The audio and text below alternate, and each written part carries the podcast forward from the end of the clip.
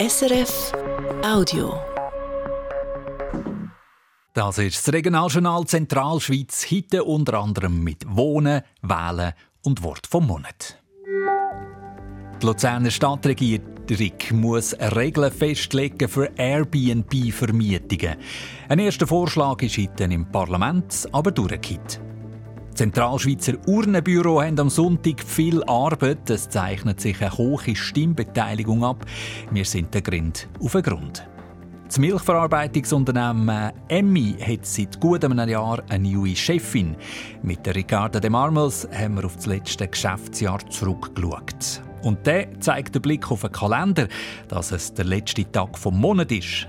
Was da alles für markige Worte über den Sender sind, sie kehren es im Gesagt ist gesagt.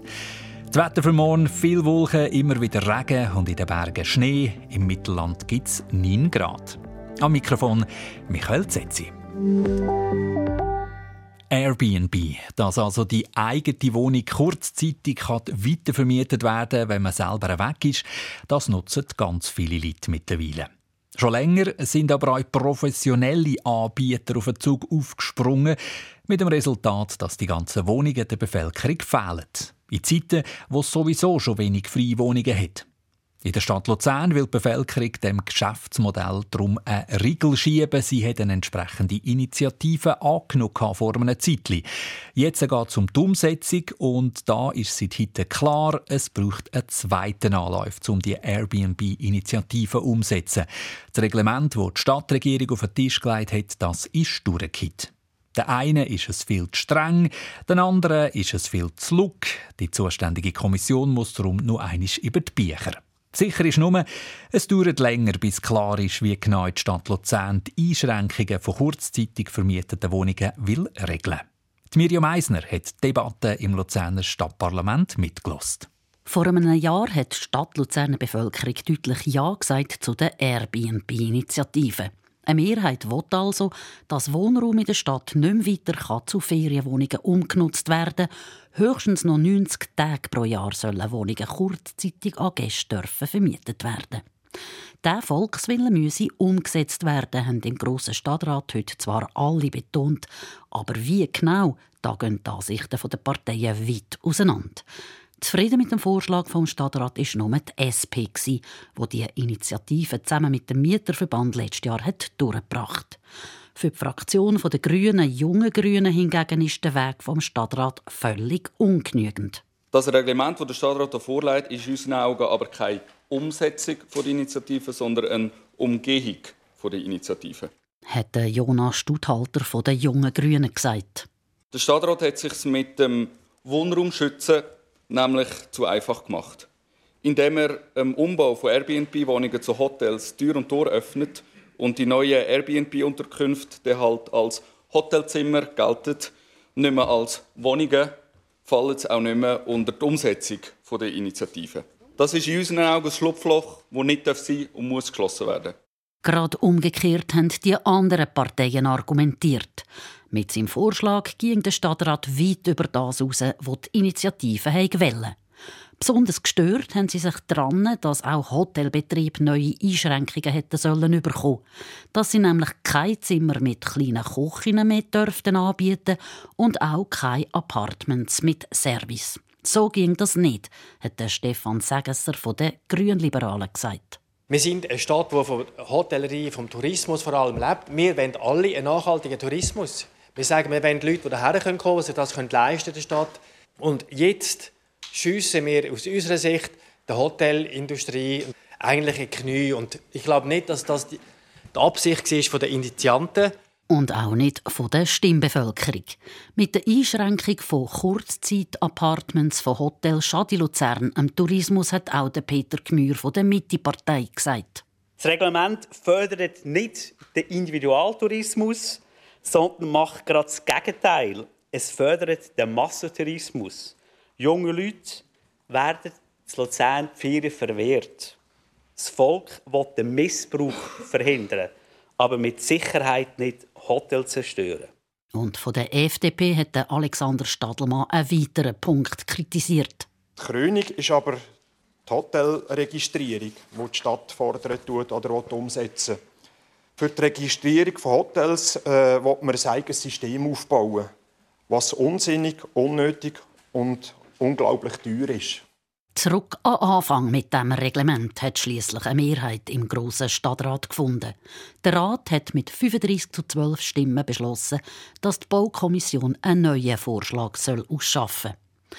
Vergeben hat sich die SP dagegen gewehrt. Ihr Sprecher Mario Stübi hat daran erinnert, dass die Bevölkerung im Wissen um die Einschränkungen Ja hat gesagt zu der Airbnb-Initiative. Jetzt müsse das Parlament auch vorwärts machen bei der Umsetzung. Im September könnten wir in dieser Stadt über ein solches Reglement verfügen. Es wäre parat, aber eine Mehrheit da hinten will das offenbar nicht. Ähm, wir müssen uns dem fügen. Wir werden aber einfach anmerken, äh, wenn das Reglement äh, so rauskommt, äh, wie jetzt da äh, gewisse Leute sich geäußert haben und irgendwie zu einer Abschwächung führt, dann müssen wir uns halt dann schon überlegen, ob wir nicht noch eine zweite Initiative machen müssen, aber dann mit einem ausformulierten Reglement. Wie das neue Reglement soll aussehen das ist jetzt noch völlig offen. Trotzdem sieht das nicht ein Watschen für die Stadtregierung, die mit ihrem Vorschlag hochkant gescheitert ist, hat nach der Debatte die Baudirektorin Manuela Jost gemeint. Man musste mit dem müssen rechnen, aufgrund auch von der Diskussionen, die jetzt in der Zwischenzeit haben stattgefunden haben. Insbesondere die ganze Hotelthematik, äh, die ist sehr äh, wichtig. Wie regeln wir das? Die einen wollen viel strengere Regulierung diesbezüglich, dass man gar keine Schlupflöcher wirklich nicht hat. Und die anderen wollen eine liberalere Regulierung. Und jetzt wird die grosse Kunst sein, dort einen Mittelweg zu finden. Diesen Mittelweg muss jetzt also die Baukommission finden. Und sicher ist, es gibt damit eine Verzögerung in der Umsetzung der Initiative. Es wird sicher nächstes Jahr, bis ein neuer Vorschlag im Stadtparlament kann diskutiert werden wir bleiben gerade bei Beschlüssen aus Parlament, wechseln von der Stadt Luzern, jetzt in den Nachrichten aber ins Parlament vom Kanton Zug. Sami Studer. Im Kanton Zug hätten die Alternativen, die Grünen, wollen, dass grosse offene Parkplätze müssen mit Photovoltaikanlagen überdacht werden. Der Vorschlag hat heute im Kantonsparlament aber keine Mehrheit gefunden. Er ist mit 50 zu 21 Stimmen abgelehnt worden. Auch die Zuger Regierung war gegen so eine Pflicht. Die Investitionskosten seien hoch und außerdem seien viele von diesen Parkplätzen Gebiete, die noch überbaut werden könnten. Mit Photovoltaikanlagen gäbe das das Problem, hat sie argumentiert. Im Kanton Uri ist das Referendum vom Hauseigentümerverband zustande gekommen, das sich gegen die neue Energieverordnung wehrt. Laut der Version, die vom Parlament im letzten Herbst beschlossen worden ist, müssten zum Beispiel Neubauten aber eine Gebäudefläche von 100 Quadratmeter Sonnenenergie nutzen. Der Hauseigentümerverband wehrt sich gegen diese Vorschrift. Das letzte Wort hat jetzt also das Stimmvolk und zwar am 22. September, wie die Urner Regierung Regierung mitteilt. In der Stadt Luzern haben die jungen Grünen angekündigt, dass sie eine Volksinitiative lancieren, die autofreie und begrünte Quartier verlangt. 800 Unterschriften müssen dafür zusammenkommen. Konkret sollen das Bruchquartier, Neustadt und das Hirschmatt-Quartier autofrei werden. Nebst mehr Lebensqualität soll es auch für das lokale Gewerbe Vorteile geben, begründen die jungen Grünen ihre Initiative. Dank Leuten, die zu Fuß unterwegs sind und mit dem Velo gäbe es mehr Laufkundschaft. Ausgenommen vom Fahrverbot wären nebst Blaulichtorganisationen auch Bus vom ÖV und Taxi. Am Sonntag werden in den Kantonen Uri und Schweiz Regierung und Parlament neu gewählt. Schon jetzt ist klar, es zeichnet sich eine hohe Wahlbeteiligung ab. Das heißt viel Arbeit für die Leute, die die Abstimmungsgouver auszählen. Warum die Wahlen und Abstimmungen viele Leute turnen locken? Der Primo Ettlin. 52 Personen helfen auf der Gemeindekanzlei der Schweiz am Sonntag beim Auszählen der Stimmen. In Altdorf werden es zwischen 60 und 70 Angestellte der Gemeinde und Abstimmungsbeamte sein, die die Stimmen zählen. Der Florian Berischa ist Gemeinsweiber von Altdorf und sagt zu der Wahlbeteiligung. Wir merken, dass wir einen grossen Rücklauf haben an den Gouverne. Also sprich, es kommen sehr viele Gouverne retour. Ähm, wir gehen davon aus, dass wir ähm, ca. 50 Prozent werden haben, also 50% Wahlbeteiligung in der Gemeinde Altdorf. Und ähm, für die Gemeinde Altdorf ist 50% sicher äh, eine gute Beteiligung. Bei den letzten Wahlen vor vier Jahren waren es 44 Prozent. Auch auf der Gemeinde Schweiz wird die Wahlbeteiligung höher sein als noch vor vier Jahren, sagt die stellvertretende Gemeindeschreiberin Evelyn Hunziker. Wir rechnen damit, dass es etwa gleich hoch wird sein wie im Oktober bei den Nationalrat- und Ständeratswahlen. Dort sind wir bei rund 62 Prozent. Im Vergleich zum Jahr 2020 dort sind es rund 40 Prozent. Also in dem Fall ist sehr hoch. Schon jetzt, also Stand heute Donnerstag, sind rund die Hälfte von allen Wahlkuverts zurückgekommen. Also schon drei Tage vor den Wahlen ist die Stimmbeteiligung der letzten Regierungsrats- und Parlamentswahlen deutlich übertroffen. Zu den Gründen sagen die beiden Gemeinsvertreter, dass die nationalen Abstimmungen mit den zwei AHV-Initiativen vermutlich so fest die mobilisieren. Das bestätigt David Fischer, Politologe vom Beratungsinstitut Interface Luzern. Ich denke, der Zeitpunkt der Wahl ist auch äh, etwas, das da reinspielt, ob Stimmbeteiligung hoch oder tief ist.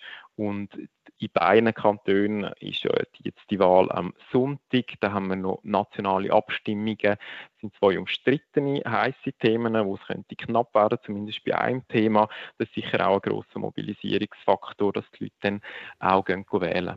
Zu Uri würden dann auch die vielen Kandidierenden und der Fakt, dass momentan keine Frau in der Regierung ist, die Leute zum Wählen motivieren. Dass aber vor allem die nationalen Abstimmungen die Leute an Turnen bewegt, zeigt auch ein Blick in die Stadt Luzern.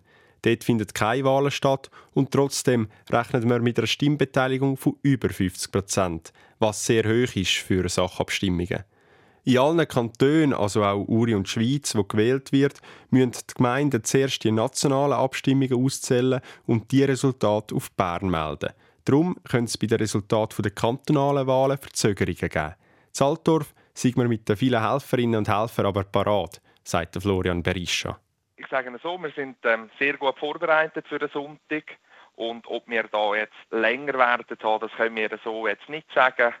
Ähm, wir werden es eigentlich am Sonntag dann vor Ort sehen, wie sich das Ganze entwickelt durch den Tag durch. Aber ähm, vorbereitet sind wir sicher gut. Trotz der guten Vorbereitung dürfte es in den Gemeinskanzleien der Kanton Uri und Schweiz den ein oder anderen Schweißtropfen geben beim Auszählen der vielen Wahlzettel. Ein spannender Wahl- und Abstimmungstag also am Sonntag mit hohen Stimmbeteiligungen. Und da behalten wir Sie auf dem laufenden Regionaljournal Zentralschweiz. Wir sind live dabei in den Wahlzentren Zaltorf und die Schweiz und bringen Zwischenresultate, Stimmen und Einschätzungen. Am Sonntag nach der 12 geht es los und dort berichten wir alle halbe Stunde am Radio und natürlich auch online unter srf.ch oder in der SRF News App. Das Luzerner Milchverarbeitungsunternehmen Emmi hat heute Zahlen für das letzte Geschäftsjahr vorgestellt. Unter dem Strich hat Emmi einen Gewinn von rund 186 Millionen Franken verbuchen. Geschäft sind insgesamt besser gelaufen als denkt, heisst von Emmi. Seit ein bisschen mehr als einem Jahr ist Ricarda de Marmels neue Geschäftsführerin von Emmi. Bevor die Bündnerin auf einen CEO-Posten kam, hat sie die Finanzabteilung geleitet.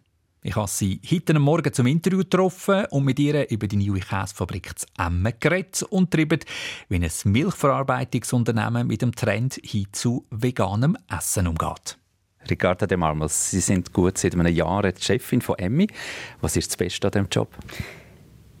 Das Beste an diesem Job ist mit grossartigen Leuten und einem grossartigen Naturprodukt Milch, wo wir immer wieder entlang sich wandelnden Konsumbedürfnisse dürfen neu interpretieren, genussvoll unsere Kunden und Konsumenten überraschen und auch begeistern. Sie sind Chefin von äh, rund 9000 Mitarbeitenden, von einem Unternehmen, das über 4 Milliarden Franken Umsatz macht. Wenn Sie sich so die Zahlen vor Augen führen, stresst der Gedanke manchmal? Es ist eine grosse Verantwortung, es ist eine grosse Verpflichtung. Und ich bin überzeugt, dass mit den richtigen Leuten in den richtigen Positionen kann man alles erreichen. Darum ist mein ganz grosser Fokus mit einem starken Führungsteam und einer hoch engagierten, kompetenten Organisation entlang einem ganz klaren Wertekompass, entlang ganz klaren strategischen Prioritäten gemeinsam die Zukunft gestalten. Das Ausgangsprodukt ist eigentlich immer das Gleiche, oder? Das ist in erster Linie mal äh, äh, Milch. Meint denn auch immer wieder neue Produkte an, um dem Markt zu bestehen? Das ist sicher äh, ein wichtiges Element, die Innovationskraft immer wieder können begeistern mit neuen Produkten, auch sicherstellen, dass wir immer relevant bleiben, uns ausrichten auf die wandelnden Konsumbedürfnisse und das ist für uns kein Stress, das ist unsere Leidenschaft, das machen wir am allerliebsten. Vor etwa anderthalb Jahren hat Emmi zu Emmen eine neue Käsefabrik gebaut. 50 äh, Millionen Franken rund hat Emmi für das in die Hand genommen. Hat es sich gelohnt? Spezialitätenkäse ist eine strategische Nische. Äh, Spezialitätenkäse ist aber auch ein grosses Handwerk von uns. Wir haben an den letzten World Cheese Awards 18 Medaillen gewonnen mit unserem Kaltbach aus der Region Supergold und ich als Bündnerin freue mich auch mit einem Engadiner Bergkäse Supergold. Ähm, mit der Käserei Emmen haben wir erlaubt, dass uns nicht nur besser die Nische zu erschliessen, es schafft Arbeitsplätze in der Region, es ist ein klares Bekenntnis zum Käse, auch zu unserem Heimatstandort Schweiz. Und was uns auch freut, ist, in ein paar Wochen dürfen wir eine neue Besuchergalerie ähm, einweihen in Emmen. So können wir auch mit unseren Konsumentinnen Austausch treten und können auch den Käse und die Tradition äh, zelebrieren. Wenn wir ein bisschen in die Zukunft schauen, 10, 20 Jahren? Wo geht es durch in Sachen Ernährung und Emmi? Wow, Sie da, da braucht es fast eine Glaskugel. Ähm, wir sind überzeugt, dass Milchwirtschaft Milch ein elementarer Bestandteil ist von einem nachhaltigen Ernährungssystem. Die Milch ist ein hochkomplexes Naturprodukt, das eine grossartige Lieferantin ist von essentiellen Makro- und Mikronährstoffen, die auch ein Körper ähm, sehr gut verarbeiten kann. Darum sind wir absolut überzeugt. Heute wird empfohlen, mindestens drei Milch- oder Milchportionen pro Tag zu konsumieren. Und wir sind überzeugt, das wird auch so bleiben. Wenn wir äh, beim in Zukunft schauen sind, wo geht es mit dem Unternehmen durch? Ein Expansionskurs äh, von Emmi. Sie sind aktuell vor allem in Europa und auf dem amerikanischen äh, Kontinent groß, stark. Wo, wo wollen Sie wachsen? Wir haben seit vielen Jahren einen, äh, einen sehr klaren strategischen Kurs. Wir haben uns auf vier Märkte konzentriert. Das ist die Schweiz, USA, Chile und Brasilien. Wir haben uns auf vier strategische Nischen konzentriert. Das ist Spezialitäten, Käse, Ready to Drink mit einem Emmi Kaffee Latte. Das sind Premium-Desserts und pflanzliche Milchalternativen. Und wir sind überzeugt, in diesen Märkten, in diesen Kategorien haben wir noch sehr viel Potenzial und wir werden uns organisch wie auch akquisitorisch darauf fokussieren. Das heisst, äh, andere Kontinente, Afrika, Asien, sind nicht so das Thema bei Ihnen? Zum heutigen Zeitpunkt haben wir das Gefühl, dort, wo wir sind, wenn wir noch stärker werden und da haben wir auch noch das Potenzial dazu. Sie haben es gerade erwähnt, andere Produkte weg von der Milch. Äh, Thema da natürlich grosses Thema ist vegane Ernährung, äh, weg von den tierischen Produkten. Wie schätzen Sie das ein? Bleibt das, sagen jetzt mal, eine Nische oder ähm, kommt etwas Grosses auf, auf die Emmi zu? Pflanzliche Milchalternativen ist ein Trend, das ist ein Bedürfnis. Wir sehen das insbesondere in entwickelten Ländern. Wir sehen das bei jüngeren, urbanen Zielgruppen, auch mit einem tendenziell höheren verfügbaren Einkommen. Heute ist es so, dass die pflanzliche Trinkmilch etwa 20 Prozent ausmacht. Wir sehen, dass Käse und Joghurt noch in den Kinderschuhen sind. Die haben sicherlich auch noch das Potenzial, dort raufzukommen. Was wir aber auch sehen, ist im Vergleich zum konventionellen Bereich, dass die Wiederkaufsraten relativ tief sind und die Barrieren in dem Markt sind ganz klar Geschmack und auch Preis. Und da passiert jetzt sehr viel Innovation, um diese Barrieren auch noch zu knacken, auch bei uns. Wir haben verschiedene Pferde im Rennen. Wir haben äh, ein Emmy Belief mit Schweizer Hafer für lokale Wertschöpfung. Wir haben Bechetal in Spanien. Wir sind ein stolzer Hersteller von Handelsmarken, insbesondere im Spunable-Bereich in Europa und schaffen an unserem Sortiment, an Innovation, um insbesondere das Geschmackserlebnis noch mal zu verbessern. Aber was heißt das für Sie? Stellen Sie sich darauf ein, dass das der Markt eben in den nächsten paar Jahren äh, richtig auf den Kopf gestellt wird? Wir sehen aktuell, dass sich das Wachstum tendenziell eher abflachen tut. Und wir sind der Meinung, dass sich das so wahrscheinlich einpendeln wird. Das wird eine Daseinsberechtigung haben. Aber wahrscheinlich wird das eine Nische sein, wie das auch Bio ist oder Regionalität ist oder Funktionalität, also ein Teilsegment. Ricarda De Marmels, Geschäftsführerin von Emmi. Es ist ein besonderer Tag heute. Ein Schalttag gibt es nur alle vier Jahre, so einen 29. Februar. Heute also ein besonderer letzter Tag vom Monat, wo etwas allerdings ist wie immer. Da im Regionaljournal Zentralschweiz hören wir immer am letzten zurück auf einen Monat. Und da ist ja gerade etwas zusammengekommen, nicht wahr? Fasnacht, klar, aber auch Touristen, Fußballfans oder der Verkehr. Von all dem hat es nämlich ein bisschen viel. Oder zu viel, je nach Standpunkt. Aber äh, hören Sie selber. Der Thomas Heb mit dem Wort vom Monat Februar. Gesagt ist gesagt. Gehen wir gerade mit rein in die Fasnacht um die Extrazug von Engelberg oben auf Luzern. Da ist der Satz gefallen, der uns die nächsten Minuten begleitet. In Luzern hat es mir zu viele Auswertungen. Eben, nehmen wir das doch mal als Ausgangslage. Ist zwar ein fasnächtlich gefärbter Befund und der Gegenvorschlag von dieser Frau? Wir gehen auf Stanz. Stanz ist Szene, das ist es. Fasnacht, du musst auf Stanz gehen. Kann es ja ganz ehrlich gesagt auch nicht sein. Einmal für die nicht, die wirklich Fasnacht wollen. Aber das ist Ansichtssache, ich weiss denke schon. Also nochmal. In Luzern hat es mir zu viele Auswertungen. Und das stört eben auch immer mehr Leute. Wir stellen auch fest, dass Leute tendenziell weniger mögen verleiden in den Menschenmengen. Hat Martin Heller festgestellt, der an der Fasnacht die Menschenmenge beobachtet hat. Aber was machen, damit es weniger Auswärtige hat? Die Zürcher hatten hier schon mal eine Idee, gehabt, wie man das verhindern kann. Sie haben einfach den Bahnhof nicht aufgetan, wo der Zug auf Luzern gewartet hat. Gut, bei denen, die auf den Zug und an die Fasnacht hätten wollen, ist das jetzt so mittelgut angekommen. Ohnmächtig, ich bin stinkhässig. Es geht nichts. Also super, oder? SBB, bravo. Wir sind eigentlich alle putzen sauer. Eben, das muss man dann schon auch verstehen und am Schluss tönt es dann so. Für uns ist das bedenklich. Ja, und darum vielleicht eher einen anderen Ansatz suchen. Warum nicht die Leute auf andere Ideen bringen, also konkret an andere Orte, zum Beispiel auf Zug? Der Dominik Keller von Zog Tourismus wäre parat. Zug ist noch nicht so bekannt auf dem Tourismusradar, aber es erscheint immer mehr. Ich glaube, mit unseren guten Produkten und eben auch mit unseren Events und Veranstaltungen möchten wir Leute in unsere Region bringen. Rohstoffhandel, Briefkastenfirmen, Steueroptimierung? Und ihnen die Vorzüge von der geografischen Lage und von der Naturpracht, die wir zu bieten haben. Ah, Natur und so. Klar, aber das haben andere auch. Wenn man es umlässt, ist es auch an anderen Orten schön. Ja, es ist sogar so schön wie nie sonst. Wir haben den schönsten vom ganzen Kanton Uri. Gut, da ist es zwar auch um die Fasnacht und irgendeinen Umzug mit Katzenmusik gegangen, aber Uri wäre schon auch eine Möglichkeit. Zum Beispiel Andermatt. Und auch wenn man gemeint hat, das mit dem Resort und so sei vielleicht ein bisschen teuer, stimmt gar nicht, sagt John. We live in Boston, so it was actually less expensive to come and fly to Switzerland for a week than to go to Colorado. Er hat also weniger gezahlt für einen Flug in die Schweiz, als wenn er von Boston auf Colorado geflogen wäre. Das kann es ja zwar auch nicht sein, ehrlich gesagt. Wobei, das wäre dann wieder ganz eine andere Diskussion. Aber wenn wir schon im Schnee sind, noch kurz das. Schön, dass das jetzt äh, in dem Fall rechnerisch auch definitiv ist, aber ich meine, ja, es ist eigentlich schon davor äh, ziemlich klar gewesen. Hat äh, Marco Odermann gesagt, der jetzt auch rechnerisch zum dritten Mal hintereinander Gesamtweltcup-Sieger ist.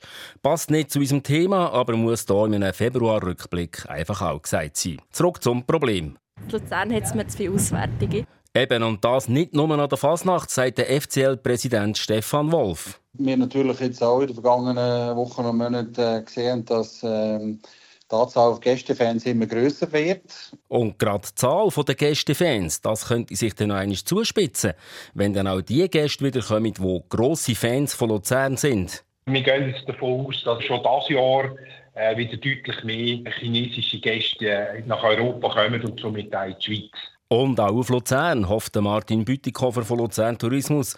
Und wer weiß, vielleicht muss der, Crowdspotter Martin Heller auch im Sommer an Zeck, wenn immer mehr Leute zum Beispiel auf der Kappelbrücke fragen. Hey, wieso dürfen ihr noch nicht sperren? Oder mindestens umleiten, so wie sich das der Raimund Wenger vorstellt. Die Wunschvariante für das Seetal wären natürlich selbstverständlich die Umfahrungen. Aber eben, das wird für Seetal gelten und wäre nicht einmal dort realistisch. Und auch mit dem Zugervorschlag, wo das Problem alles miteinander hat einfach keinen Platz mehr. Mit einem Tunnel lösen sind nicht alle einverstanden. Ich glaube einfach, dass man mit dem Tunnel nicht weniger Stau bekommt. Im Gegenteil. Und dann ist man dann schnell wieder gleich weit. Was kann man machen? Vielleicht einfach mal anders umdenken, weil... Ich bin eben nicht ganz überzeugt, ob das das richtige Setting ist geht dort Jutta Kunz von der Dienststelle Flüchtlinge und Asyl im Kanton Luzern zu bedenken. Zwar in einem ganz anderen Zusammenhang, aber mit einem interessanten Gedanken. Für Teilpersonen ist das ganz sicher das richtige Setting, aber es kann sein, dass andere Personen in diesen Gruppensettings viel schneller oder viel besser begleitet werden. Also wenn man so will und ein bisschen frei interpretiert, für die einen ist ein Setting in einer größeren Gruppe gar kein Problem, im Gegenteil. Und mit dem richtigen Setting in der richtigen Gruppe kann man sogar die Spuren von der Fasnacht schnell wieder zum Verschwinden bringen in der Stadt. Dank der grossen Arbeit von den allen Mitarbeitern ist sie eigentlich fast blitzblank. Fehlt nicht mehr viel, dann glänzt sie wieder hat Albert Kreienbühl gesagt, der seit Jahren zu Luzern nach der Fasnacht aufräumt. Und wegen der vielen Leute, sie erinnern sich, in Luzern hat es mir zu viele Auswärtige. Hat für eine die Luzerner Polizei und der Janik Probst das letzte Wort zum Februar und zu der Fasnacht. Es sind sehr viele Leute unterwegs, gerade in der Stadt Luzern. Wirklich brenzige Situationen hat es glücklicherweise aber nicht gegeben, wo man das Ganze wirklich gut über die Bühne bringen können. Wunderbar. Und in dem Sinn, für das richtige Setting, am 27. Februar 2025 ist im Fall wieder schmutziger Donnerstag. Sie hören das Regionaljournal Zentralschweiz hier bei SRF 1. In vier Minuten ist es sexy. Heute haben wir einen sonnigen Tag gehabt. Jürg Ackermann von SRF Meteo. Mit dem ist es jetzt aber vorbei. Es kehrt. In dieser Nacht bringen immer mehr Wolken an vielen Orten Regen oder Schnee ab 1100 bis 1500 Meter. Temperaturen sinken am Vierwaldstätter See auf etwa 5 Grad. Morgen gibt es dann einen bewölkten und immer mal wieder nassen Tag.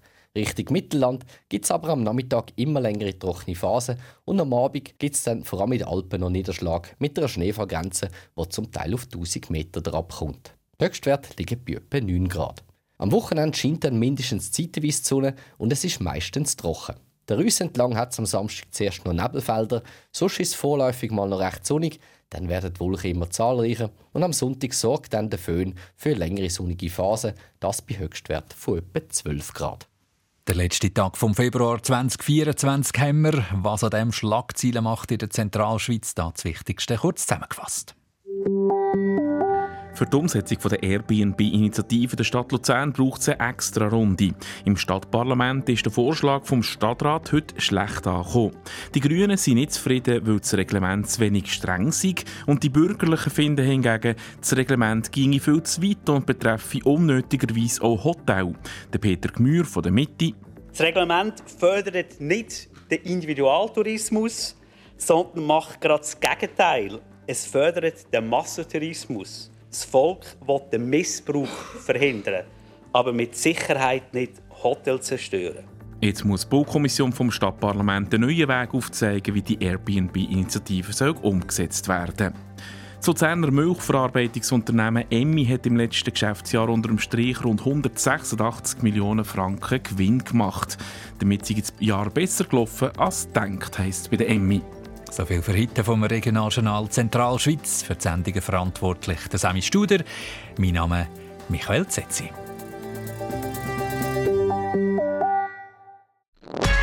Das war ein Podcast von SRF.